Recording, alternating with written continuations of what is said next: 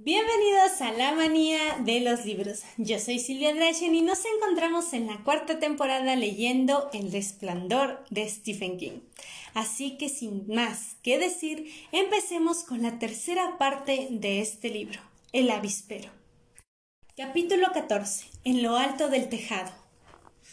¡Ay, maldita hija de puta! El grito fue a la vez de sorpresa y dolor, mientras Jack se sacudía la mano derecha contra la tela azul de la camisa de trabajo, aplastando la avispa que acababa de picarle.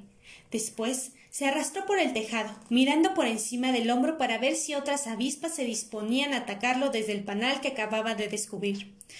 En ese caso, la cosa podía complicarse.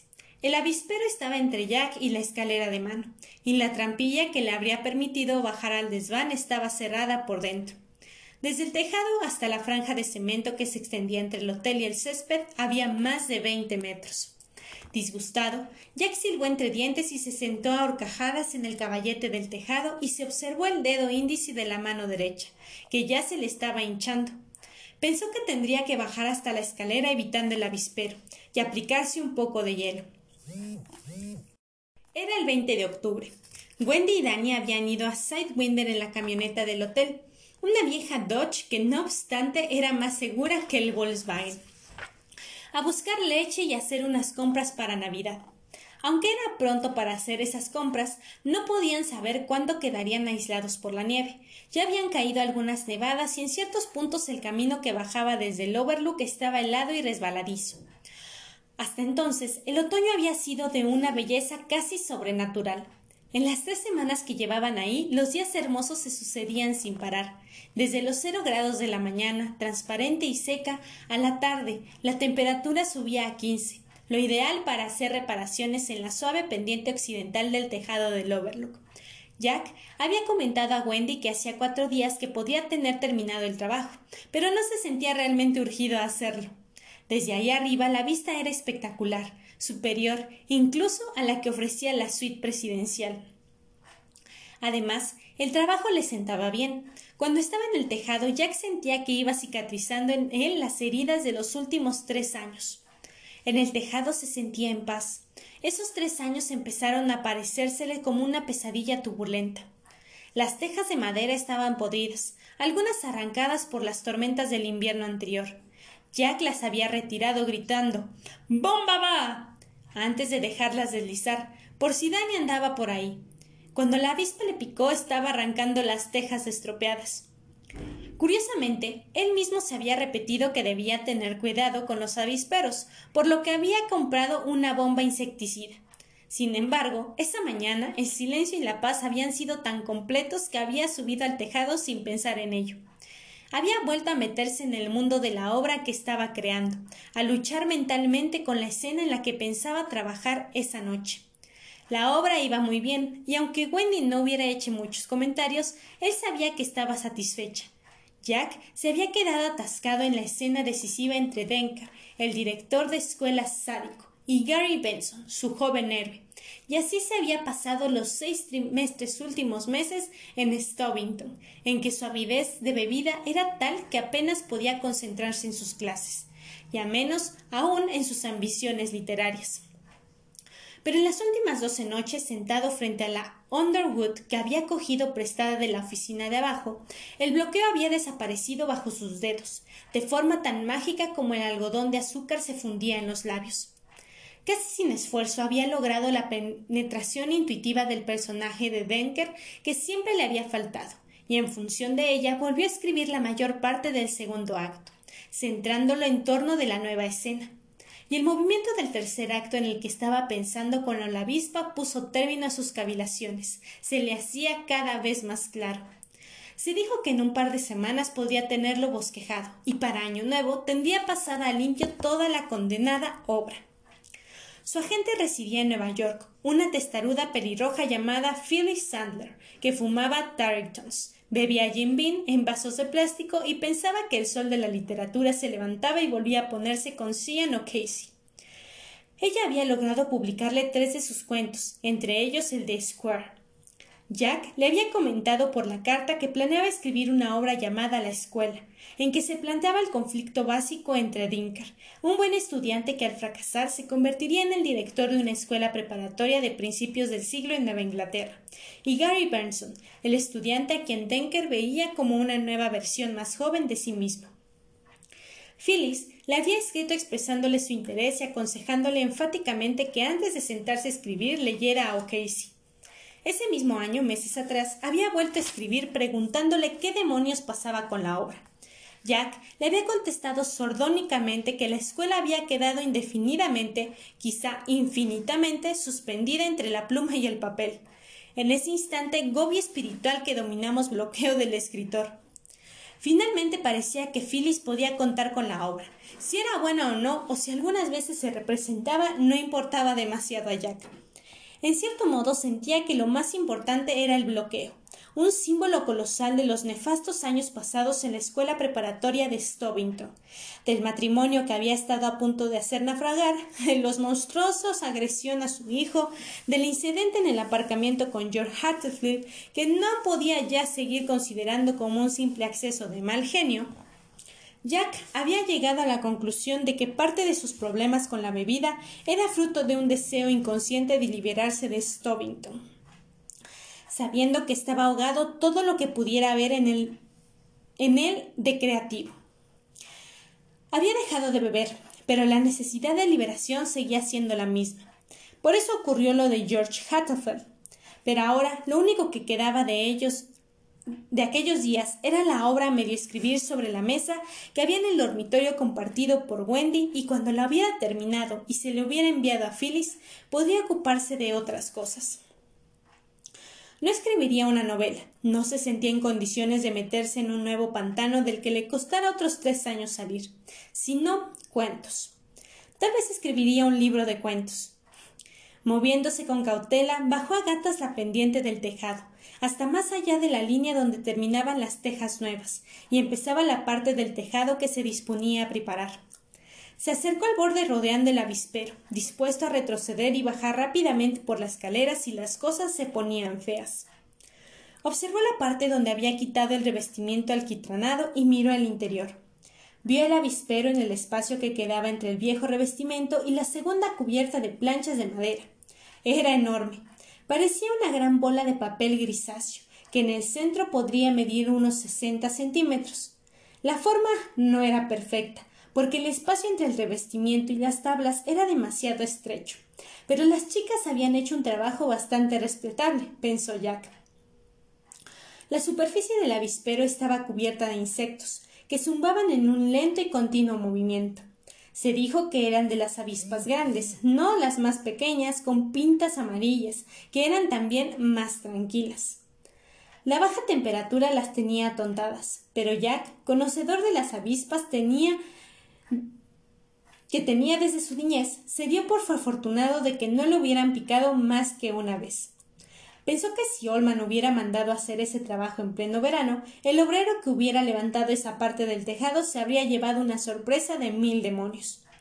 Cuando una docena de avispas de esa clase se le vienen a uno encima y empiezan a picarlo en la cara, los brazos y las manos, y hasta en las piernas a través de los pantalones, es muy fácil olvidar de que está a veinte metros de altura y se salte del tejado mientras intenta liberarse de ellas, pensó Jack. En alguna parte, en un suplemento dominical o en un artículo de revista, Jack había leído que el 7% de los accidentes automovilísticos quedaban sin explicar. No había fallos mecánicos ni excesos de velocidad, ni alcohol ni mal tiempo. Simplemente un coche que se estrellaba en alguna parte desierta del camino, y el conductor moría, incapaz de explicar qué sucedió. El artículo incluía una entrevista a un agente de policía que opinaba que muchos de esos choques inexplicables se debían a la presencia de insectos en el coche, avispas, una abeja, tal vez una araña o una polilla. No extraña, se dijo. El conductor se asusta y trata de aplastar el insecto o de bajar una ventanilla para dejarlo salir. Tal vez el insecto lo pica o simplemente el tipo pierde el control. De cualquiera de las dos maneras, ¡bach! y se acabó y el insecto por lo general ileso. Se va zumbando alegremente de entre el montón de restos humeantes en busca de más tiernos pastos. El agente pensaba que al hacer la autopista de esas víctimas, los forenses debían investigar la presencia de veneno de insectos, recordaba Jack. Al mirar hacia el avispero, le pareció que podía simbolizar tanto la época que había atravesado y que había obligado a atravesar a los seres queridos, como de un futuro mejor. ¿De qué otra manera podía explicar todo lo que le había sucedido? En el fondo, Jack sentía que todas sus desdichas experiencias en Stovington debían contemplarse como algo en lo que Jack Torrance había desempeñado un papel pasivo. Él no había hecho nada.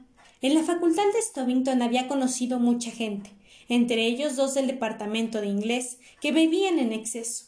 Estaba Zack Tony, que tenía la costumbre de llevarse un pequeño barril de cerveza a su casa los sábados por la tarde, dejarlo toda la noche en el patio, bajo un montón de nieve y después bebérselo el domingo, mientras veía partidos de fútbol y películas viejas en la televisión. Sin embargo, durante la semana, Zack era tan sobrio como un juez, y un simple cóctel con el almuerzo era una excepción. Él y Old Shockley habían sido alcohólicos, se buscaban mutuamente como dos parias que todavía conservaran el instinto social suficiente para preferir ahogarse juntos, y no por separado en un mar de arena. Eso es lo que ocurrió. Mientras miraban las avispas, parsimoniosamente ocupadas en el trabajo instintivo antes de que el invierno llegara para matarlas a todos salvo a la reina, Jack se sintió capaz de ir más lejos. Él seguía siendo un alcohólico y lo sería siempre. Quizá lo era desde que tomó la primera copa en la clase nocturna de Somofor en la escuela secundaria. Era algo que no tenía nada que ver con la fuerza de voluntad, ni con que beber fuera moral o inmoral, ni con la debilidad o fuerza de su carácter.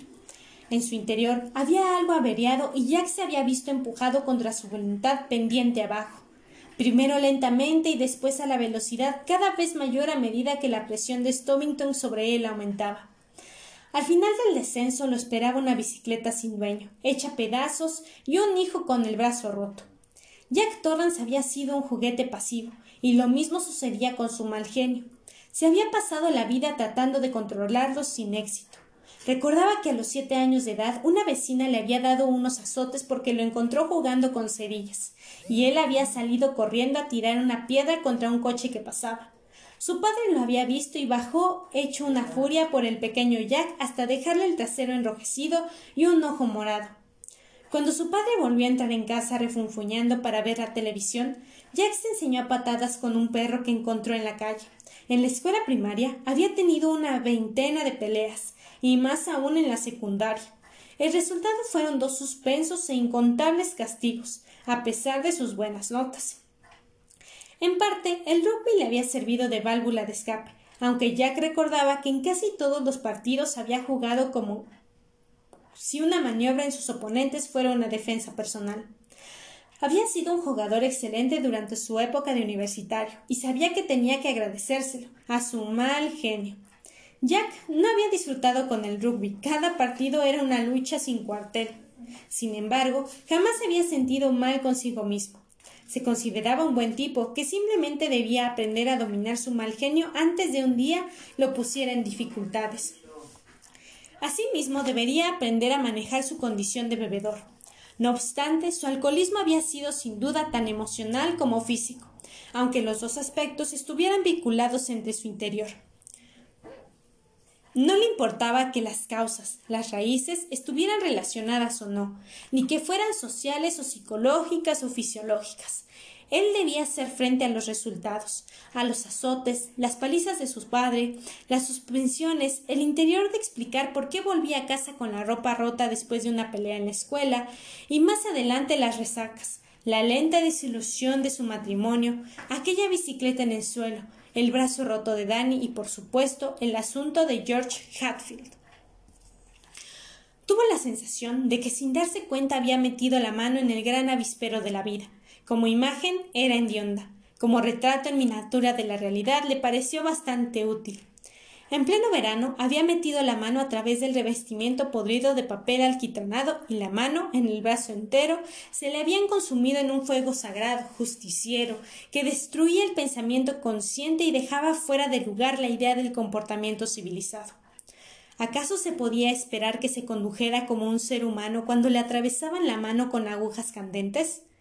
Era exigible que viviera en el amor de sus seres queridos cuando la nube se elevaba oscura, faribunda, del agujero abierto en la trama de la realidad, aparentemente inocente, para arrojarse sobre él como una flecha. Era responsable de sus acciones alguien que corría como un loco por la pendiente de un tejado a veinte metros de altura, sin saber por dónde iba, sin recordar que sus pies vacilantes podían precipitarlo en un abrir y cerrar de ojos hacia la muerte. Jack creía que no.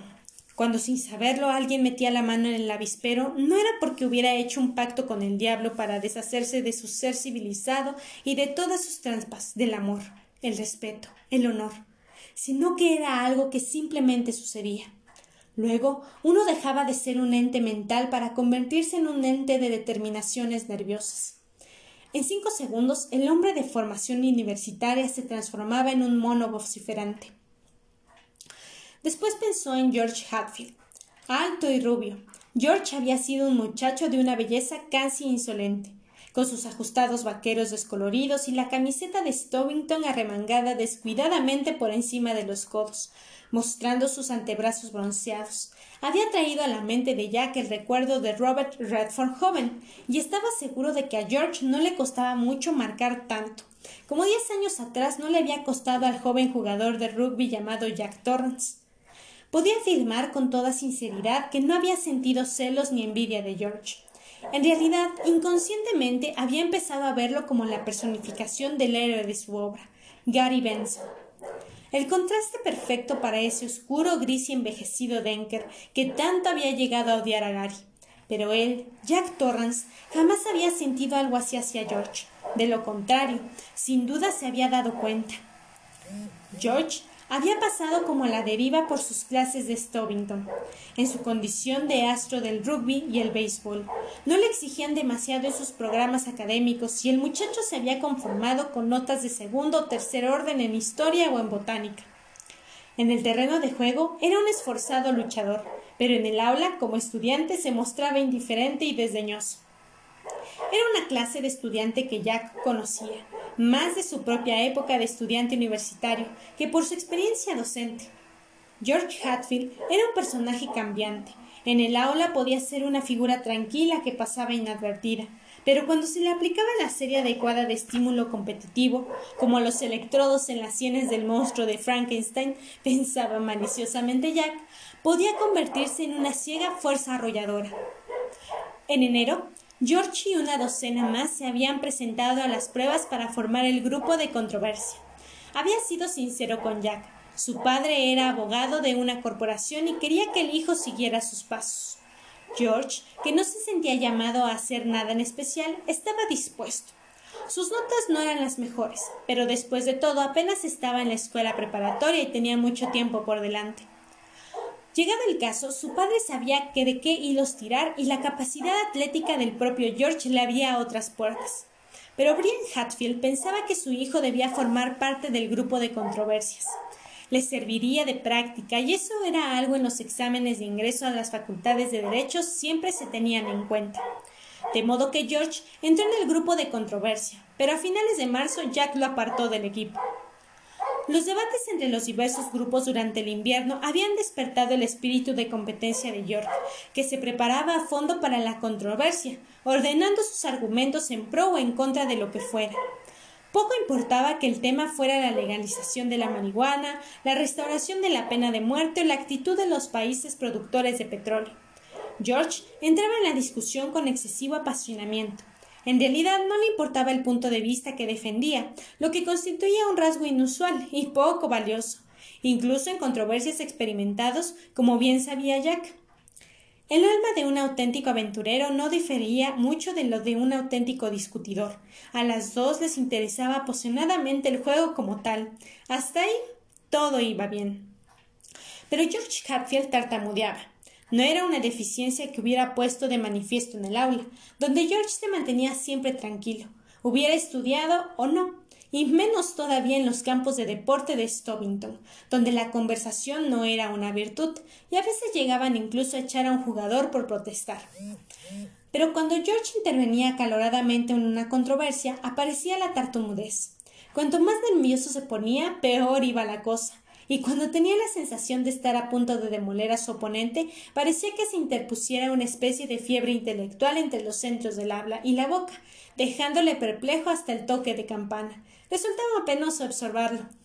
Eh, eh, entonces creo que hay que decir en qué, caso de que cita el señor Dorsky pierden vigencia entre las comprobaciones efectuadas eh, en Sonaba la chicharra y George giraba sobre sí mismo para mirar furiosamente a Jack, sentado junto a ella.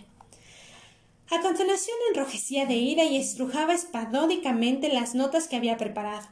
Jack había insistido en mantener a George en el grupo mucho después de haber dado de baja a otros alumnos incapaces, con la esperanza de que George reaccionara.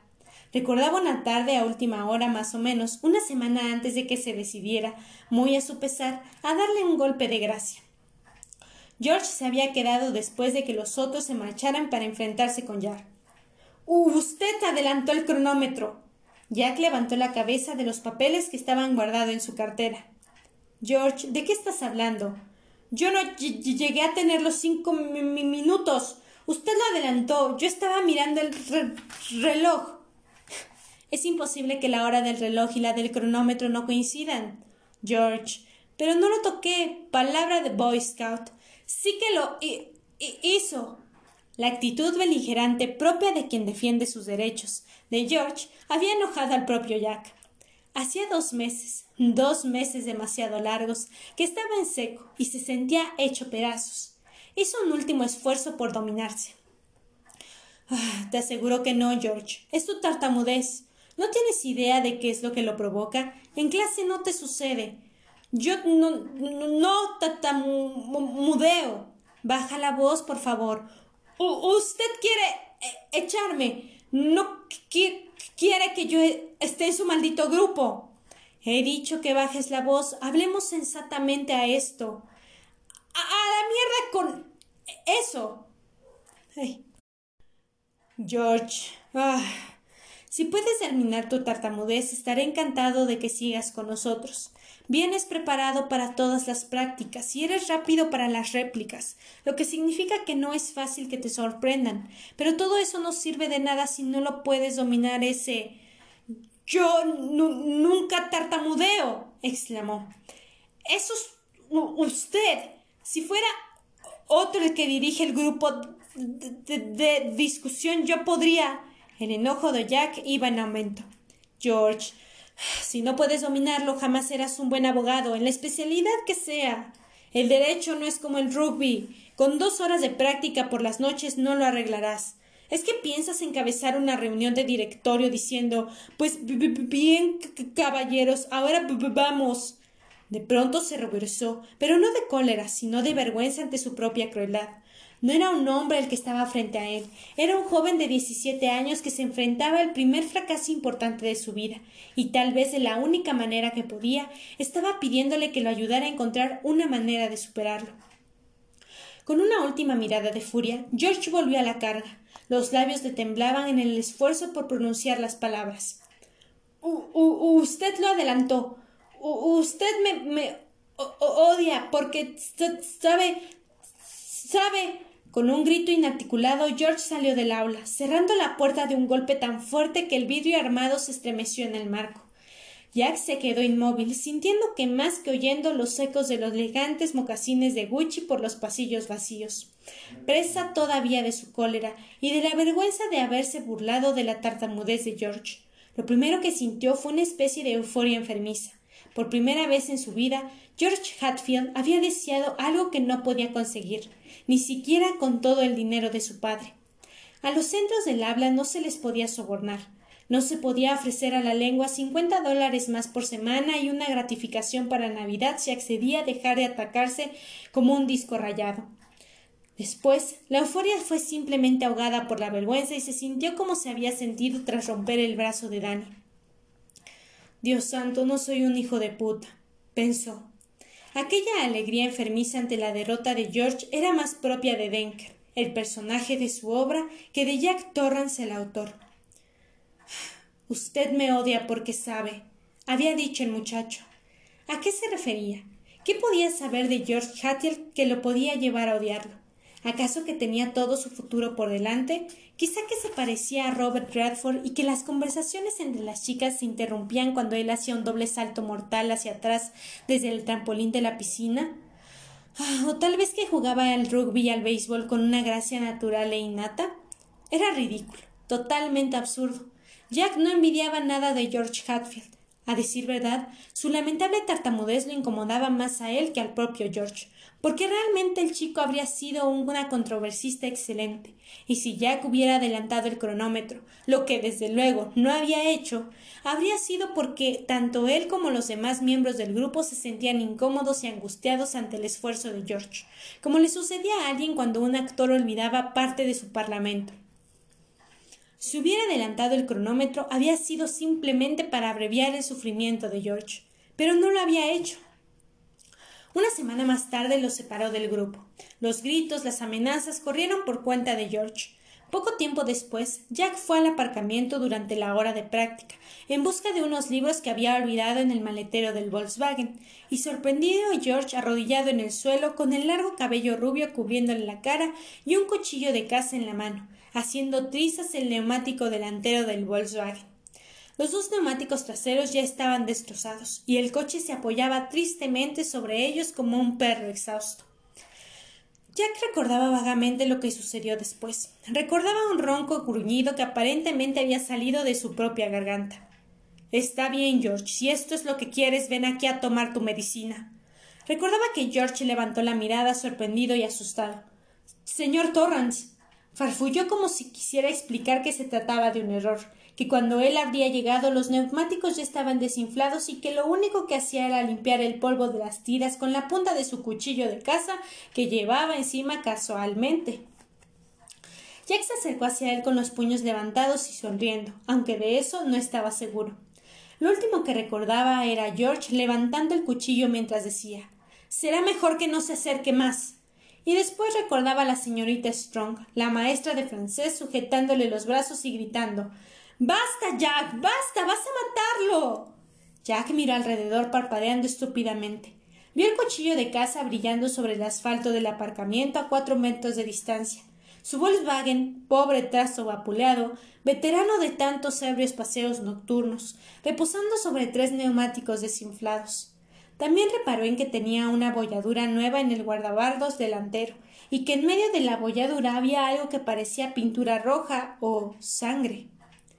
Por un momento se quedó perplejo pensando Ol, lo atropellamos. Después volvió a mirar a George, tendido sobre el asfalto, parpadeando y aturdido. El grupo de controversia había salido a ver qué ocurría y estaban agolpados en la puerta, mirando fijamente a George, que tenía la cara ensangrentada aunque no parecía grave pero también le salía sangre de un oído y eso podía significar una conmoción. Cuando Jack intentó levantarse, Jack se liberó en las manos de la señorita Strong para ir hacia él. George se encogió. Jack le apoyó ambas manos en el pecho y lo obligó a atenderse. No te muevas, le dijo. No trates de moverte. Se volvió hacia la señorita Strong, que los miraba horrorizada. Por favor, vaya a buscar al médico de la escuela. Le pidió la muchacha, se volvió y salió corriendo. Luego Jack miró a los integrantes del grupo recuperando el dominio de sí mismo. Y cuando Jack era dueño de sí, no había mejor tipo que él en todo el estado de Vermont, y ellos lo sabían, pensó. Ahora podéis ir a casa, les dijo con calma. Volveremos a reunirnos mañana. Sin embargo, el fin de semana siguiente, seis de los muchachos habían abandonado el grupo aunque ya no importaba demasiado porque para entonces ya le habían informado de que lo echaban de la escuela. No obstante, se les había arreglado para mantenerse alejado de la botella y eso suponía que era importante. No odiaba a George Hatfield. Él no había actuado, se repetía, sino que habían actuado sobre él. Usted me odia porque sabe. Pero él no sabía nada. Podía jurarle ante el trono de Dios, lo mismo que podía jurar que no había adelantado el cronómetro más de un minuto, y no por odio sino por lástima. Dos avispas revolotearon aturdidas por el tejado junto al agujero del papel alquitranado.